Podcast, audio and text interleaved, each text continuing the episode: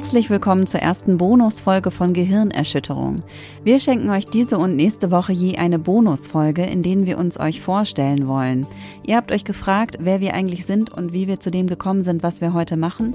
Dann haben wir hier die Antwort für euch. Und den Anfang, den macht Vero, unsere Psychologin. Also, wir haben hier Vero Barmann, Psychologin und Psychotherapeutin. Das ist korrekt. Wieso bist du eigentlich Psychologin geworden? Ja, das ist immer so eine Frage. Ne? Wie ist das gekommen? Re äh, Würde ich auch sagen, dass eine Menge Zufall dabei war, weil ich habe tatsächlich erst was ganz anderes studiert und zwar wollte ich eigentlich Ärztin werden und habe dann, um das zu schaffen, Medizin studiert. Nee. Doch, wusstest du das Nein. ja. Ich finde, ich bin also ein richtiger Experte. Ne? Krass. Da habe ich auch den gesellschaftlichen Abstieg live erlebt. Wenn man nämlich auf einer Party sagt, ja, ich studiere Medizin, dann kommen alle und sagen, oh, echt cool, das ist ja toll, das stelle ich mir auch voll schwer vor. Und wenn man sagt, ja, ich studiere Psychologie, dann gehen alle weg. und dann, Die haben alle Angst vor dir, vor deiner Psychohygiene. Und, genau, und dann bleibt maximal noch einer mit akuten Redebedarf über gewisse Problematiken und fragt als Einstieg oft, analysierst du mich gerade? ich sage daraufhin gerne, nee, weil es mich nicht interessiert. Oder wahlweise, nee, da kriege ich sonst 78, 80 die Stunde für. Warum soll ich das für dich jetzt umsonst machen? Neulich habe ich auch einen alten Mann, der schreckhaft regelrecht zurückgewichen ist, als ich meinen Beruf genannt habe, habe ich gesagt, und seien Sie beruhigt, ich bin schon fertig. Und dann sagt er, wieso, mit was denn? Ich habe sie schon fertig analysiert. das war auch ganz gut. Also erst habe ich Medizin studiert und äh, mein Herz schlägt auch immer noch sehr für biologische Zusammenhänge, die im Körper des Menschen stattfinden, finde ich nach wie vor super interessant. Also das Fach Medizin war eigentlich nicht das, äh, was mich dann zum Wechsel bewogen hat, sondern eher die Art und Weise, wie das aufgebaut ist, das Studium. An der Universität, an der ich war, war das wirklich didaktisch extrem, ja, oldschool halt aufgebaut. Ich habe das Fach gewählt, weil meine Großmutter Ärztin war und wir uns, ah, seit ich eigentlich denken kann, immer über medizinische Phänomene unterhalten haben und immer das gleiche Interesse an körperlichen Phänomenen hatten. Und als ich das dann studiert habe, ich weiß nicht, ich glaube 70 Jahre später als meine Großmutter, haben wir festgestellt, dass sich in der Art und Weise der Lehre eigentlich kaum was verändert hat. Und das hat mich ein bisschen schockiert auch und äh, ich fand es überhaupt nicht greifbar. Ich fand es nicht nicht praxisbezogen und ja, mich hat das einfach sehr gestört. Es, also tatsächlich wird da einfach sehr viel auswendig gelernt und was das auch noch begleitet, ist so ein ja, so eine gewisse frenetische Euphorie beim Auswendiglernen und die kann ich einfach gar nicht teilen, weil also mir fällt es nicht schwer, Sachen auswendig zu lernen, wenn ich muss. Und dann lerne ich so ein Chemiebuch halt auswendig und wenn ich dann irgendwie Multiple-Choice-Fragen dazu beantworten muss, dann mhm. kann ich das in der Regel auch. Aber ich finde sozusagen, ich kann da nichts äh, Tolles dran finden, wenn ich dann irgendwie, ja, 90 Prozent, super, eine Eins, danke. Mhm. Und ich weiß aber nichts über chemische Zusammenhänge, weil ich einfach nur stumpfsinnig irgendwie sechs Kapitel irgendwie auswendig gelernt habe, ohne die Zusammenhänge und Querverweise zu lernen. Ich möchte dich nicht unterbrechen, aber du schweifst ein bisschen. Ich fand's auf jeden Fall kacke. Schneid das raus und sag, war kacke. Sechs so, Minuten ähm, über das Medizinstudium gefaselt. Was soll ich jetzt sagen? Wo war ich? Also, okay. Ja, ich habe angefangen, habe ich mit dem Medizinstudium und dann habe ich einfach erstmal abgebrochen und gar nichts gemacht. Dann habe ich bei Walmart im Lager gearbeitet und habe mich währenddessen eigentlich jeden Tag gefragt, mein Gott, soll ich das jetzt den Rest meines Lebens machen?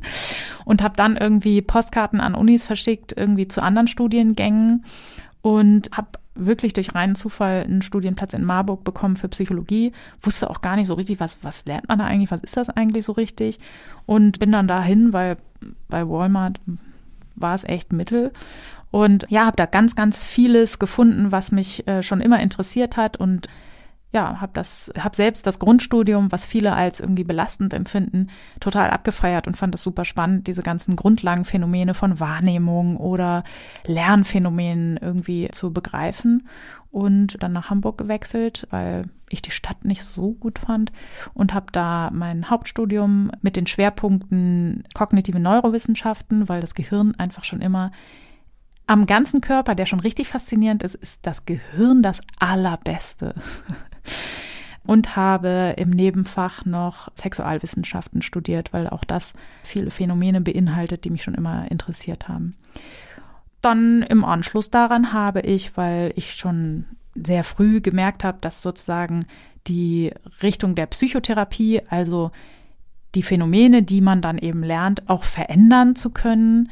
Dass mich das besonders interessiert, habe ich mich umgeschaut, wo man die Psychotherapeutenausbildung machen kann und habe mich da für die Fachrichtung Verhaltenstherapie entschieden und habe dann so ein bisschen mich bei verschiedenen Instituten beworben und bin zufällig an ein Institut der Christoph Dornier Stiftung gekommen, die im Schwerpunkt sich mit Expositionsverfahren, also mit Ängsten befassen und fand das auch sehr, sehr spannend. Und das ist jetzt auch ein Schwerpunkt von mir, einfach nur, weil ich das eben quasi von der Pike auf gelernt habe und auch in meiner, während meiner Ausbildung schon sehr, sehr viele Angstpatienten behandelt habe und auch in einer großen Multicenter-Studie zur Erforschung von Panikstörungen mitgearbeitet habe und ja, genau, also die Forschung und die Lehre ist in meinem Institut sehr, sehr stark Hand in Hand gegangen und deswegen habe ich auch beides gelernt, habe auch eine Promotion angefangen. Wie es so ist mit Promotionen. Nicht jeder kriegt sie fertig. Ich zum Beispiel auch nicht. Ist aber ein sehr, sehr spannendes Projekt gewesen und ich habe sehr, sehr gerne in der Forschung gearbeitet. Und ja, das beeinflusst auch heute noch mein therapeutisches Arbeiten. Ich würde nie ein Verfahren einsetzen, was nicht sozusagen seine Wirksamkeit in guten äh, wissenschaftlichen Studien bewiesen hat und bin auch immer am Zahn der Zeit quasi und ähm, lese wissenschaftliche Publikationen und interessiere mich dafür und bin auch in der Lehre tätig, in der Psychotherapeutenausbildung. Das heißt, ich gebe auch Seminare an verschiedenen Universitäten und allein dadurch bin ich schon sehr nah dran quasi an der Forschung und kann die täglich in meine Arbeit einfließen lassen in der Praxis und das ist einfach super spannend. Genau. Und seit zehn Jahren hast du deine eigene Praxis hier? Genau, nach Abschluss meiner Ausbildung, also man macht dann eine Therapeutenausbildung und hat dann quasi die Approbation und darf Heilbehandlungen ausführen. Und sobald ich die in den Händen hatte, habe ich mich direkt selbstständig gemacht, hatte da noch keine Lizenz mit Krankenkassen abzurechnen, habe das eher sozusagen als Guerillatherapeutin im Kostenerstattungsverfahren gemacht und habe das auch sehr, sehr gerne gemacht, weil das auch einen politischen Aspekt hat und zeigt, dass wir zu wenig Therapieplätze haben. Genau. Und welche psychischen Störungen behandelst du hier? Also verhaltenstherapeutisch, ne? Aber welche, also was für PatientInnen kommen zu dir? Also eigentlich PatientInnen mit allen möglichen Störungen. Also es ist schon so, dass ich durch meine Spezialisierung die auch viele Zuweiser kennen, die Empfehlungen aussprechen und Patienten hierher schicken zum Beispiel, äh, dass ich in meiner Patientenverteilung Schwerpunkte habe und ich habe deswegen verhältnismäßig mehr Menschen mit Angststörungen. Aber depressive Erkrankungen sind auch sehr verbreitet und deswegen, das spiegelt sich natürlich auch in meinen Patientenzusammensetzungen wieder.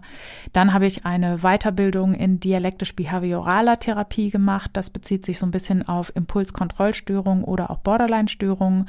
Und weil das nicht so häufig ist, dass Leute, dass Therapeuten diese Zusatzausbildung haben, habe ich auch da einen relativ hohen Anteil an PatientInnen und mache das auch sehr, sehr gerne. Das finde ich eine, also das ist eine Erkrankung, die nicht leicht zu therapieren ist und oft auch herausfordernde Arbeits- oder herausfordernde Situationen mit sich bringt. Und manche Therapeuten scheuen sich da so ein bisschen und ich mache das gerade deswegen sehr, sehr gerne, weil ja, man da eben maximal herausgefordert ist, kreative Lösungen zu finden, schnell zu handeln, sein Wissen parat zu haben und praktisch einzusetzen. Ist einfach mega. Entschuldigung, ich kann es nicht. Und weil das irgendwie weird ist, dass ich sage, ja, die psychische Erkrankung finde ich mega geil zu behandeln. Weil es eine wirklich schwere Erkrankung ist, natürlich ist das schade für die Leute, dass sie die haben, aber ich behandle es halt einfach gerne. Das ist immer so ein bisschen wie irgendwie, keine Ahnung, ein Chirurg, der so sagt, so geil, noch ein Blinddarmdurchbruch. Was ich ja total interessant finde, ist auch, dass du sagst, bist eher zufällig zur Psychologie, also zur Psychologie als Studienfach gekommen, obwohl doch deine Mutter auch Psychologin ist. Bist du, hast du im Laufe deiner Jugend nie einen Gedanken daran verschwendet, ach, schon ein ganz spannender Beruf, den meine Mutter da hat, könnte ich ja auch mal werden? Nee, eigentlich gar nicht. Im Gegenteil, eher wer macht schon das, was seine Mutter macht? Dann nur lieber die, das, was die Großmutter macht. Genau. Sieht man, wie wahnsinnig abgegrenzt ich bin von meiner Familie. Nee, tatsächlich war mir das nie in den Sinn gekommen. Und ich fand auch, ja, keine Ahnung, ich weiß nicht, ich fand den Beruf meiner Mutter auch nicht blöd oder so.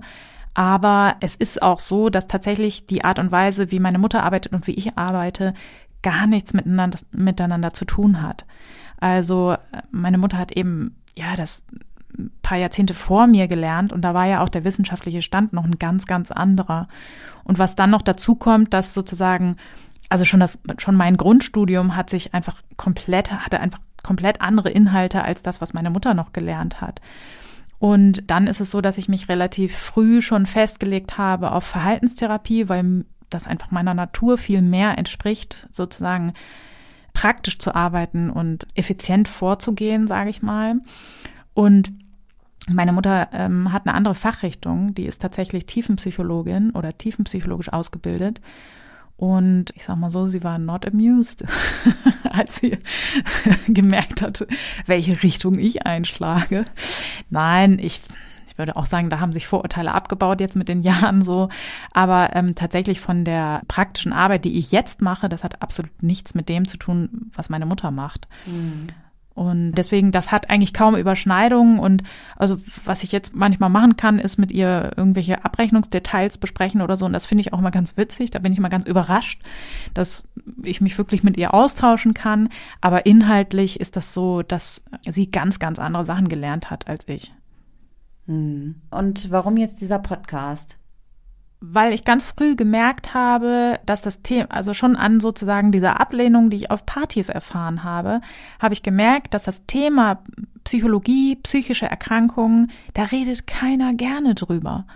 Und das finde ich eigentlich gar nicht angebracht. Und ähm, weil ich finde, dass es ein sehr spannendes Thema ist, was was jedem eigentlich was bringt. Also sozusagen solche Phänomene genauer zu kennen oder seine eigenen Mechanismen genauer zu erkennen, dafür muss ich gar nicht psychisch krank sein. Das bringt mir immer einen Vorteil gegenüber anderen, die das nicht kennen. Und deswegen finde ich diese, diese Abneigung, die wir dagegen haben, irgendwie komisch, fand ich schon immer. Und dann ist es eben so, als ich in den klinischen Bereich mehr reingekommen bin, habe ich eben gemerkt, wie wahnsinnig nachteilig solche Stigmatisierungen sind. Ich habe meine Diplomarbeit auch in einem Antistigmatisierungsprojekt geschrieben, wo es sozusagen den triologischen Ansatz gab, wo eben Betroffene, psychisch Kranke, Angehörige und Professionelle gemeinsam eine Plattform haben und an der Veränderung von psychischen Krankheiten arbeiten. Das ist damals noch ein sehr neues Projekt gewesen. Heute ist das verbreiteter und es gibt viele Institute oder Kliniken, die das anwenden und das führt nachweislich dazu, dass eben Vorurteile abgebaut werden, die auch unter diesen Gruppen bestehen. Ne? Also auch in sozusagen in meinem Studium habe ich ganz viele Menschen getroffen, die, obwohl sie selber Psychologie studieren, psychische Erkrankungen als irgendwie was ja schmuddeliges oder irgendwie Versteckenswertes. Ja, genau als was angesehen haben, was man auf keinen Fall an die große Glocke hängt und wo man eher, also ich habe auch viele Witze über psychische Erkrankungen gehört, die ich irgendwie eher abwertend äh, als abwertend empfunden habe und das ist ja verwunderlich, ne, dass sogar Leute, die sozusagen in den Bereich gehen beruflich, da Vorurteile haben. Und deswegen, das hat mich schon immer interessiert und mich hat das sehr, sehr beeindruckt, dass sozusagen zum Beispiel dieser Trialog dazu führt, dass Vorurteile abgebaut werden. Da das Projekt, was ich untersucht habe, hat zum Beispiel Unterrichtseinheiten an Schulen zu psychischen Erkrankungen gefördert oder, oder bereitgestellt. Und ähm, man hat eben untersucht, wie unter den Schülern die Vorurteile abgebaut wurden. Und das fand ich super spannend und einen ganz, ganz lohnenswerten, also eine ganz lohnenswerte Arbeit, die wirklich sozusagen nachhaltig was gesellschaftlich verändern kann. Also in meiner Praxis kann ich die Situation für Einzelne verändern und ich kann jemanden, der zu mir kommt und der seit Jahren schwere Depressionen hat, dem kann ich Sachen beibringen, die ihm die Möglichkeit geben, weniger schwer depressiv zu werden oder besser damit umgehen zu können zum Beispiel. Aber ich kann sozusagen mit dem Einzelnen nicht daran arbeiten, dass es ihm leichter fällt, irgendjemandem zu erklären, warum er nicht rausgeht oder warum er nicht mehr zur Arbeit kommt. Und das kann man eben nur über über Aufklärung machen, über Antistigmatisierungsprojekte. Und deswegen, das ist mir immer wichtig und ich habe mich immer gefreut, wenn zum Beispiel Journalisten mich nach diesen Themen befragt haben. Das stimmt. Mm, Ja, soll ich noch was Witziges sagen vielleicht? Es war ein bisschen unwitzig, außer das mit der Party. Ich finde das eigentlich ganz gut. Wolltest du noch was Witziges sagen? Äh, so, ach so, das ist noch eine Frage. Sollen wir auch sagen, dass wir selber einen an der Waffel haben in dieser Vorstellung? Nee, oder? Ich finde das scheiße. Warum? Man kann das einfach nebenbei erwähnen und sagen so, ja, übrigens. Und gar nicht so als dieses, ja, und dann äh, muss ich sagen, äh, habe ich gemerkt, ich kann mich gar nicht mehr an Steuer setzen. Oh mein Gott. Und abgesehen davon hatte ich 23 depressive Episoden, bei denen ich mich aus dem Fenster werfen wollte, als ich jugendlich war. Schneid das raus, bitte. Wa- Was ist dein, was ist so für dich das wichtigste Anliegen? Also eigentlich in allem, was ich tue, ob ich, also ob das Therapien in meiner Praxis sind oder ob das sozusagen meine Arbeit in der Lehre ist, bei der Ausbildung junger Psychotherapeuten oder in diesem Podcast geht es mir darum, dass wenn allen die richtigen Informationen zugänglich sind, dann haben Leute sozusagen mit dem Wissen auch die Macht, die Dinge zu verändern. Und als Therapeutin ist mir Transparenz total wichtig, dass also dieses Klischee von der Tatortpsychologin, die irgendwie immer den Raum betritt und dann ahnt, wie es allen geht und äh, Gedanken lesend irgendwie äh, die Fälle löst. Da sage ich gleich immer schon so, also ich kann keine Gedanken lesen und wenn, dann hätte ich auch keine Lust dazu, sondern ich kann sozusagen nur Sachen erklären, wie sie funktionieren und wie sie, wie irgendwelche Sachen wieder weggehen. Und das kann ich Leuten beibringen. Weil es nützt nichts, wenn jemand irgendwie bei mir in Behandlung war und es geht ihm dann besser und er fragt sich dann irgendwie in zehn Jahren, ja, weiß ich eigentlich auch nicht, wie das gekommen ist. Weil wir müssen immer damit rechnen, dass es Rückfälle gibt zum Beispiel. Sozusagen, also eine psychische Erkrankung zu haben, hat auch immer was damit zu tun, dass man sich ohnmächtig fühlt. Weil egal welche Erkrankung ich habe, das sind eigentlich immer Zusammenhänge oder so Prozesse, die sich aufschaukeln und die immer schlimmer werden. Und das ist eigentlich oft das Belastendste daran, dass man das Gefühl hat, egal was ich tue, es wird immer schlimmer. Und deswegen finde ich das wichtig, dass ich nicht irgendwas tue, dass es demjenigen besser geht, sondern dass er lernt, was er tun kann, damit er die Kontrolle wieder erlangt, damit er die Fäden in der Hand hat. Und das ist das, was mir sehr wichtig ist. Also Psychoedukation ist einfach Ja, mega, mega wichtig. Genau, Wissen ist Macht, ist so. ja, weil oft wird das so auch als lapidar gesehen, ne? Ja, dann erzähle ich, was das ist und warum das so ist, aber äh, in vielen Behandlungen bleibt das aus. Und das ist sozusagen, das ist eigentlich das Fundament, von dem aus man alles startet. Also Veränderung kann nur stattfinden, wenn ich ausreichend Informationen habe. Mhm.